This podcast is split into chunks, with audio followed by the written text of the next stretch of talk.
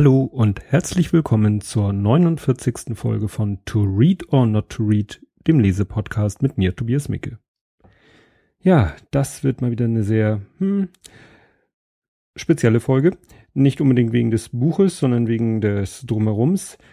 Ja, ähm, der übliche Rückblick besteht daraus, dass ich äh, so ein bisschen genervt bin von Twitter ich bin ja zu Twitter gekommen über das Podcasten oder übers Podcast hören, weil die meisten Podcaster da unterwegs sind und dann wollte ich das natürlich auch richtig nutzen, nicht nur die Podcaster, den Podcastern folgen, sondern auch selber mal was schreiben und auch anderen Leuten mal folgen und so.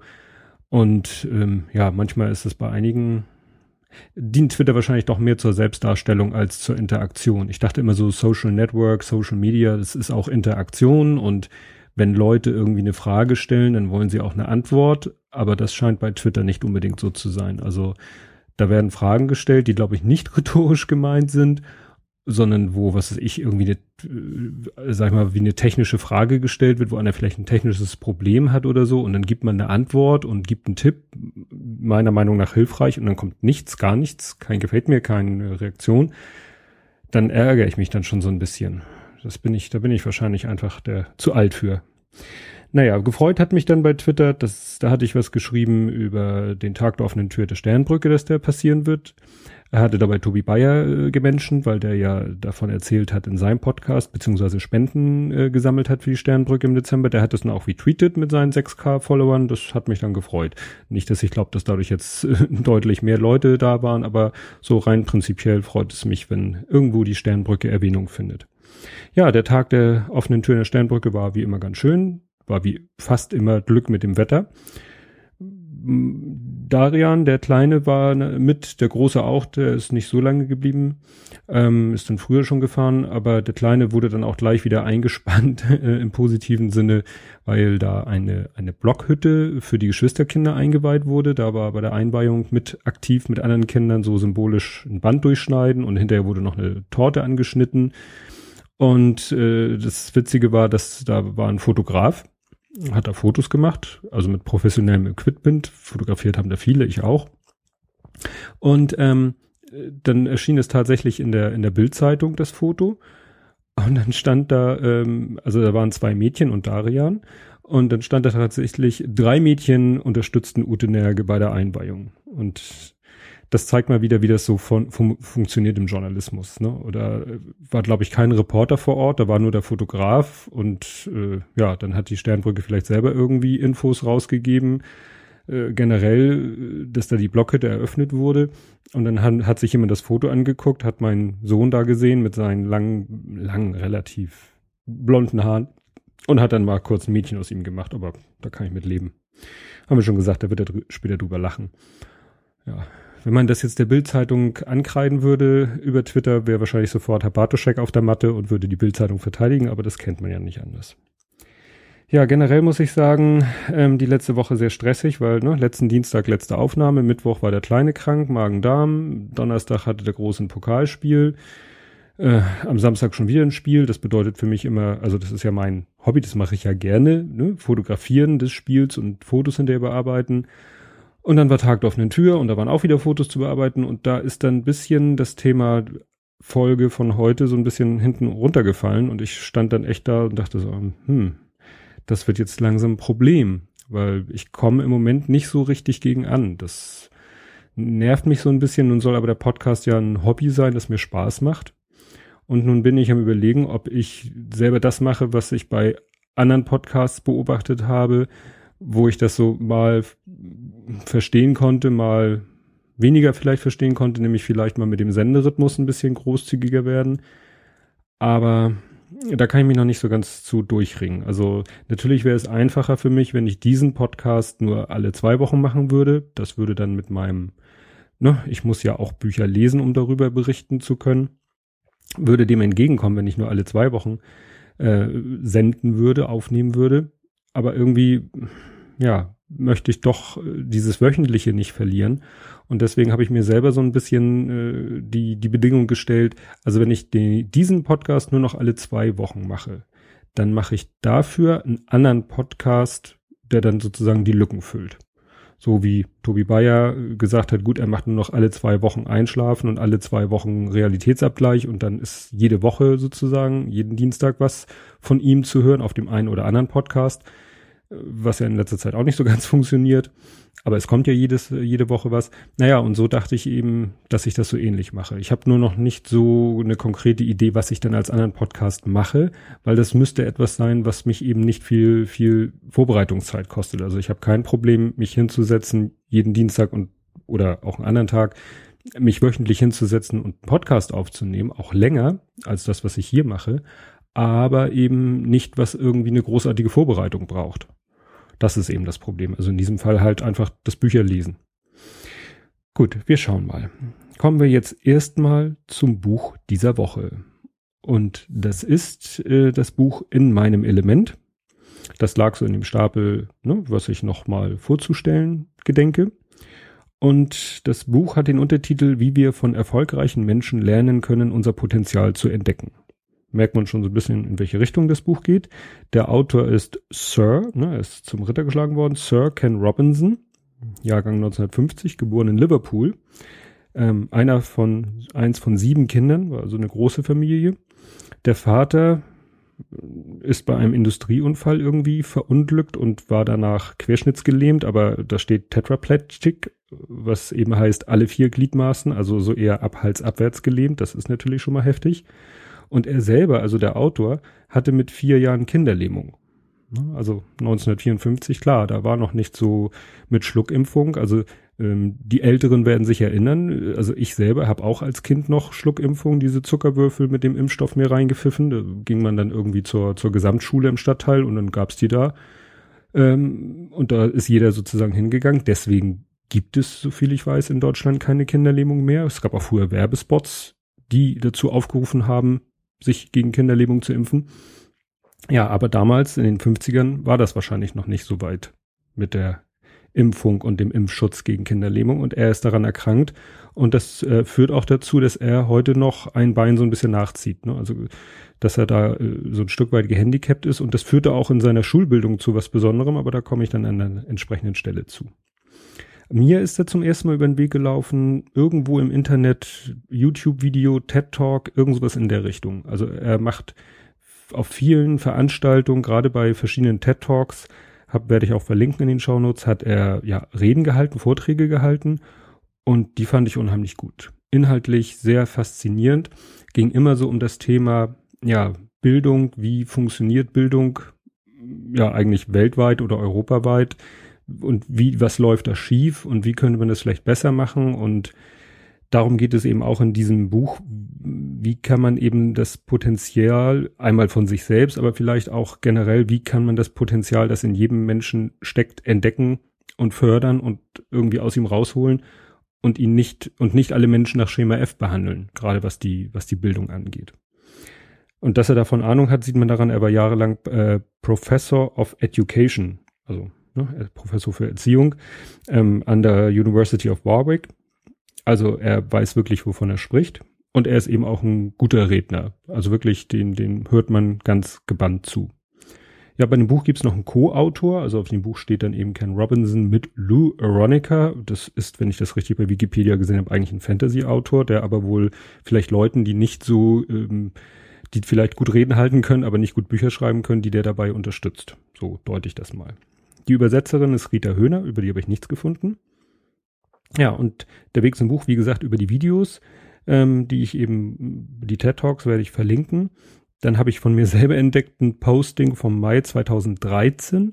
Da hatte ich nämlich mal eine Ähnlichkeit festgestellt, inhaltliche Ähnlichkeit zwischen ihm und äh, Gunter Dück.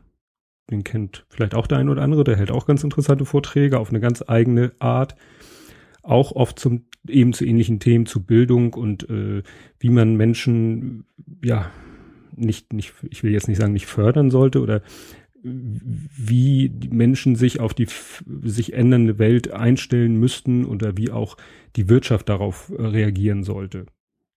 Naja, jedenfalls, äh, das Buch habe ich dann gekauft im August 2013, also es muss alles so im Jahr 2013 passiert sein. Ähm, das Buch ist, glaube ich, von 2010, wenn ich das recht erinnere weil die Videos sind natürlich alle auf Englisch und kann ich ganz gut Englisch, aber ich wollte es dann doch einmal so ein bisschen, vor allen Dingen alles so gebündelt lesen, weil die Vorträge gehen mal mehr, mehr darum, mehr darum. Und ich hatte so gehofft, dass das Buch mal so einen Rundumschlag mir verpasst von dem ganzen Thema. Ja, ich habe das Buch jetzt natürlich nochmal wieder in die Hand genommen. Ich äh, habe es nicht nochmal, natürlich nicht komplett durchgelesen, aber ich möchte euch mal eine Stelle vorlesen, die ich ganz gut fand, die nämlich auf ein Thema anspricht, was mich auch sehr betrifft oder mein, meine Familie. Und das schreibt er, ich habe den größten Teil meines Lebens im und mit Bezug zum Bildungswesen gearbeitet. Und ich glaube nicht, dass dafür, also für irgendwelche Missstände, einzelne Lehrer verantwortlich sind. Manche sollten natürlich wirklich etwas anderes machen, am besten möglichst weit weg von jungen Menschen. Aber es gibt eine Menge guter Lehrer und viele ganz hervorragende. So, und da kann ich natürlich mittlerweile auch was zu sagen, wobei das ein Thema ist, wo fast jeder meint, was zu sagen zu können, weil fast jeder, also in meinem Alter, ähm, hat Kinder. Oder jeder, der Kinder hat, kann natürlich mitreden, wenn es um das Thema Schule geht, weil er Kinder hat, die zur Schule gehen. Und bei mir ist es nun so, ich habe von den zwei lebenden Kindern, äh, ist der eine mit der Schule durch, sagen wir mal etwas unfreiwillig durch, weil er würde jetzt eigentlich sein Abi machen, wenn er nicht letztes Jahr gesagt hätte, nee, hat keinen Zweck mehr, was wir dann so akzeptiert haben.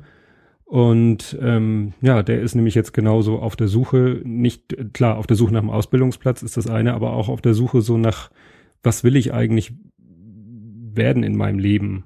Also wirklich so ein bisschen auf der Sinnsuche. Das ist ja so, das Alter, der wird, wird jetzt demnächst 19 und der ist jetzt nicht nur so auf Ausbildungsplatzsuche, sondern auch auf der Suche nach dem, ja, was, was will ich eigentlich und was ist eigentlich was für mich und will ich einen Bürojob oder will ich eher was machen, wo ich körperlich aktiv bin und dann kommen auch so Faktoren hinzu, wie ich will aber weiterhin zum Fußball, Fußballtraining, Spiele am Wochenende, da fällt schon mal alles weg, was irgendwie so ähm, im Einzelhandel ist, wo man auch mal am Wochenende arbeiten muss oder auch mal abends arbeiten muss, wo er dann Training hat. Also das ist so, wenn, wenn so verschiedene Sachen sich gegenseitig bekämpfen. Ne? Also das, der einerseits der, der Wunsch nach, nach einer Ausbildung, die auch irgendwas beinhaltet, was ihm Spaß macht, was dann aber auch nicht mit dem anderen kollidieren darf, was ihm Spaß macht, nämlich dem Fußballspiel.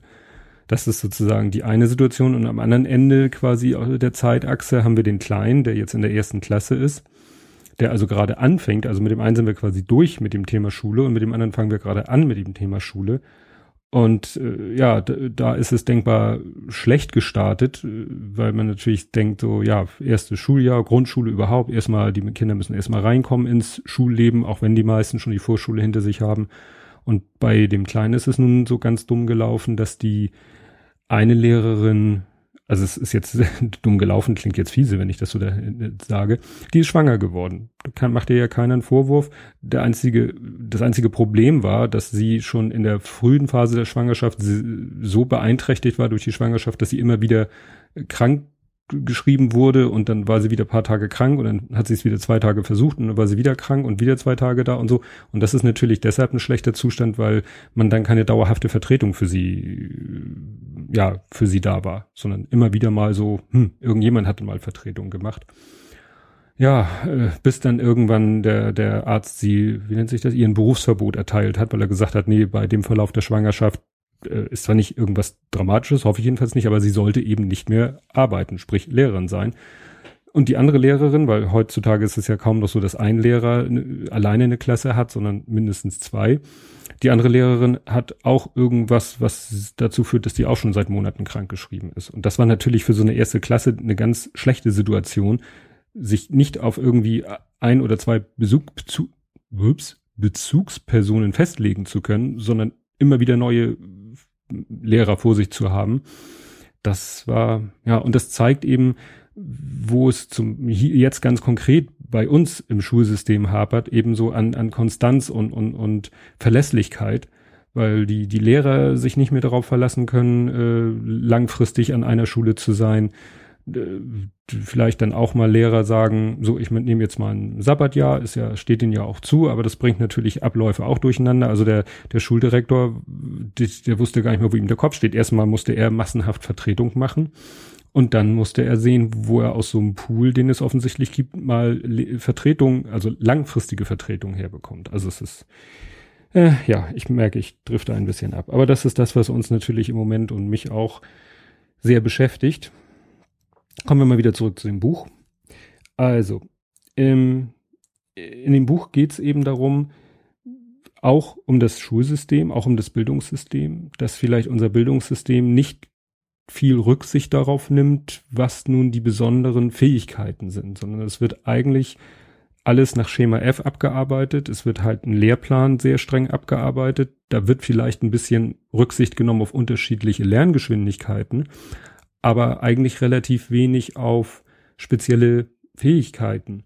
Das habe ich bei mir selber gemerkt schon vor ne, paar Jährchen, als ich zur Schule ging in der Oberstufe wo man dann endlich, was heißt endlich, ja, wo man dann sagen kann, so, ich wähle jetzt, wo man die Fächer wählen kann, wo man sagen kann, so, jetzt nehme ich die Fächer, die ich, wo ich weiß, da bin ich gut, das interessiert mich, da, ne, ja, das Problem ist, ich konnte gar nicht so viel Fächer wählen. Aus, also, ne, ich bin naturwissenschaftlich interessiert. Ich hätte am liebsten Mathe, Chemie, Physik, Informatik gab es noch gar nicht als Schulfach etc. pp. Nur, nein, du musst ja auch, was ist ich, eine Sprache ist ja auch okay. Und du musst noch dies und du musst noch jenes. Also es gab dann doch wieder so viele ähm, Einschränkungen, dass man sich nicht so sehr spezialisieren durfte, wie man es vielleicht gerne getan hätte. Und wie es vielleicht auch gut für einen gewesen wäre. Ja, und so ist es eben mit dem Schulsystem im Allgemeinen auch. Spezielle Talente, Fähigkeiten werden erst relativ spät berücksichtigt. Am Anfang geht alles nach Schema F, alle lernen das Gleiche in vielleicht unterschiedlichem Tempo, aber alle lernen exakt das Gleiche, egal ob sich bei jemandem abzeichnet, der ist sehr naturwissenschaftlich, der ist mehr künstlerisch begabt. Nein, es wird nicht viel Rücksicht darauf genommen. Und das ist zum Beispiel ein Kritikpunkt. Und er bringt da ein schönes Beispiel, was mir auch damals schon bei einem seiner Vorträge besonders gut gefallen hat. Da geht es um ein junges Mädchen, das ist äh, sehr schlecht in der Schule, weil es auch gerade ja sehr unruhig ist. Es kann eigentlich nicht so sich konzentrieren, ist sehr unruhig. Heute würde man das die Diagnose in Anführungszeichen gab es damals noch nicht, würde man sagen, ja hier ADHS, kriegst deine Tabletten und dann bist du ruhig und dann kannst du am Unterricht konzentriert teilnehmen und dann lernst du auch was. Sondern äh, damals äh, ja wurde einfach wie gesagt, das Kind ist hippelig und unruhig und kann sich nicht konzentrieren und passt nicht auf. Und dann ist die Mutter mit ihr zu einem Arzt gegangen. Ähm, und dann saßen Mutter, Tochter und Arzt in einem Raum und die Mutter schildert dem Arzt das alles, was sie so, was die Schule ihr alles berichtet, was sie selber so beobachtet. Und dann sagt der Arzt zur Mutter, ja, da muss ich mit Ihnen mal unter vier Augen sprechen. Geht mit ihr raus aus dem Zimmer, dem, sag ich mal, Behandlungszimmer, was auch immer. Und interessanterweise ist dann Radio und er macht das Radio an und geht mit der Mutter raus. Und man denkt schon so, hm, was soll das? Und dann sagt er zu der Mutter, die können nämlich durch ein Fenster in den Raum reingucken. So, jetzt gucken Sie mal, was Ihre Tochter macht. Und sie sind noch nicht lange draußen und die Musik läuft und die Tochter steht auf und fängt an zu tanzen. Nicht irgendwie nur rumzuhippeln, nein, sie fängt an zu tanzen. Und dann sagt der Arzt, sehen Sie, Ihre Tochter ist nicht, nicht hippelig oder unruhig oder kann sich nicht konzentrieren, sie ist eine Tänzerin. Und jetzt will man sagen, ja gut, hilft einem ja in der Schule auch nicht. Doch, sie hat dann eben ihre Tochter zum Tanzunterricht gegeben. Natürlich ist sie weiterhin zur Schule gegangen, gegangen, konnte sich vielleicht dort dann besser konzentrieren, weil sie diesen Ausgleich hatte durch den Tanzunterricht. Auf jeden Fall ist aus diesem jungen Mädchen dann eine Frau geworden, eine Choreografin.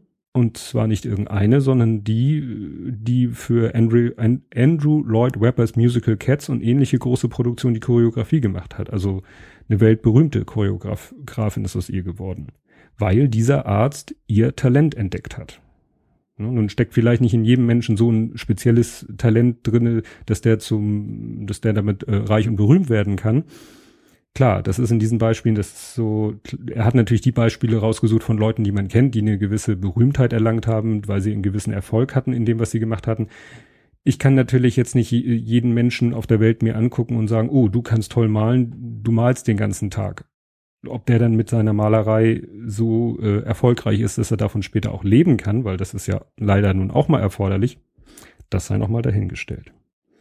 Also dieses Buch gibt eben auf verschiedenste Arten und Weisen Tipps oder Anhaltspunkte, wie man sein Element finden kann, beziehungsweise es zeigt an Beispielen, wie andere ihr Element gefunden haben und was dabei hilfreich war. Also das kann sein, ähm, dass Leute in ihrem Umfeld waren, die sie unterstützt haben, sei es Eltern oder dass sie irgendwann mal in, in, in die richtigen Kreise in Anführungszeichen gekommen sind, wo sie gemerkt haben, ja, hier fühle ich mich wohl. Also zum Beispiel ähm, gibt's ja das äh, mit Mac Ryan, der Schauspielerin, die war sehr gut in der Schule, also sowas gibt's auch, die war sehr gut in der Schule. Der Haken bei der Geschichte war, weil sie die Jahrgangsbeste war, sollte sie eine Rede vor einer Gruppe, also vor, vor den anderen Schülern halten und das konnte sie nicht. Sie kriegte Panik, weil sie auf die Bühne sollte. Sie hat's nicht geschafft. Das kann man sich heute, wo sie ja eine Schauspielerin ist äh, und, und damit ja auch vor vielen Menschen sicherlich auch schon mal aufgetreten ist, gar nicht vorstellen aber die ist nachher über zwei Ecken, über Werbespots drehen und so, dann doch so in die Kreise von Schauspielern gelangt und fühlte sich da unheimlich wohl und dann hatte sie auch keine Probleme mehr,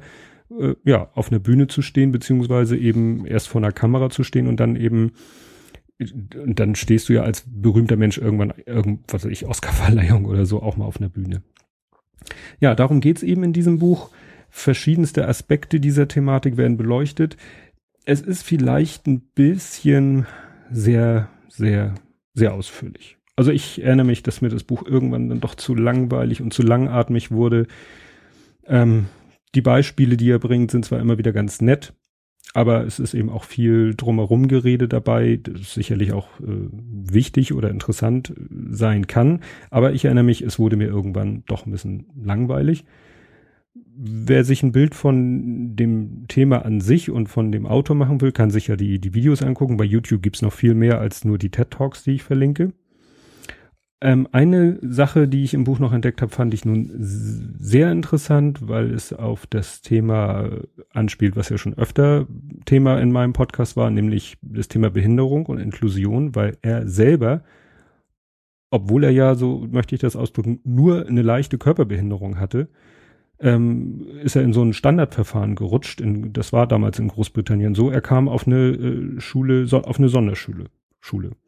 Also da wurde nicht irgendwie gesagt, naja, der zieht ein bisschen das Bein nach und kann vielleicht nicht so gut laufen, den schicken wir auf eine normale Schule. Nö, ging sofort auf eine Sonderschule und da waren, so beschreibt er das, alle möglichen äh, Fälle von Kindern, auch mit, mit, äh, sagt er, zerebraler Kinderlähmung, Epilepsie, äh, Hydrocephalus und äh, so.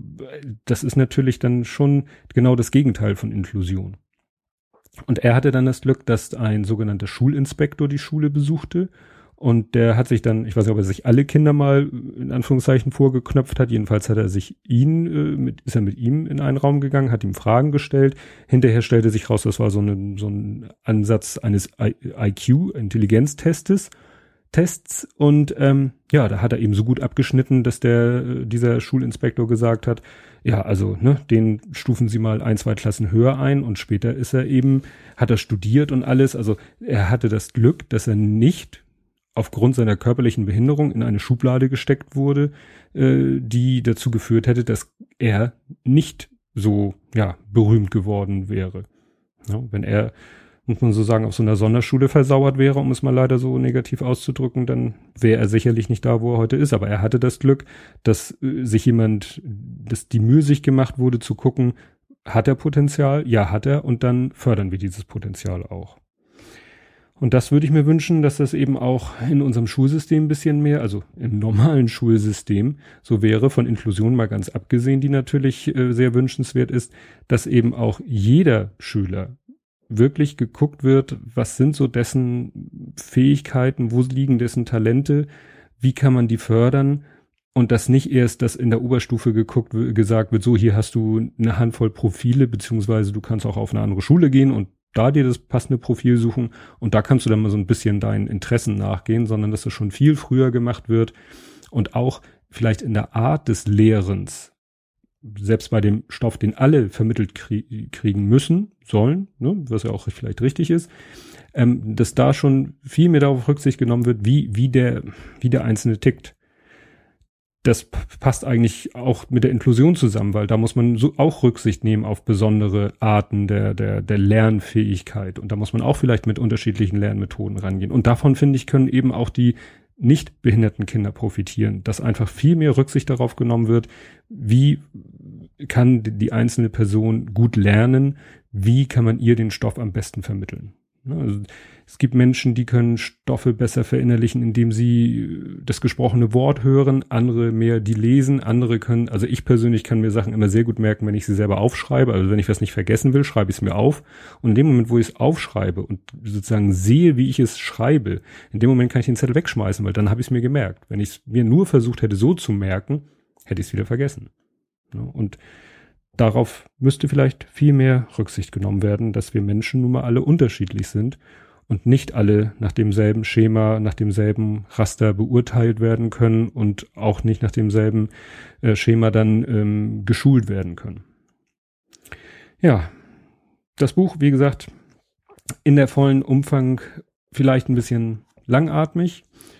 Ähm, ich, für mich war es schön, einmal das Ganze, was ich so in den ganzen Videos gesehen hatte, so einmal in einem Kontext zu lesen und muss aber sagen, dass ich äh, so viel von dem Buch mir dann doch nicht gemerkt habe, weil ich in meinem Leben, Gott sei Dank, nicht mehr auf der Suche bin nach der speziellen ja, Aufgabe für mich. Die habe ich gefunden. Ich hatte unheimlich viel Glück in meinem Leben, was Schule und Studium und Jobfindung angeht. Aber das soll jetzt hier nicht Thema sein.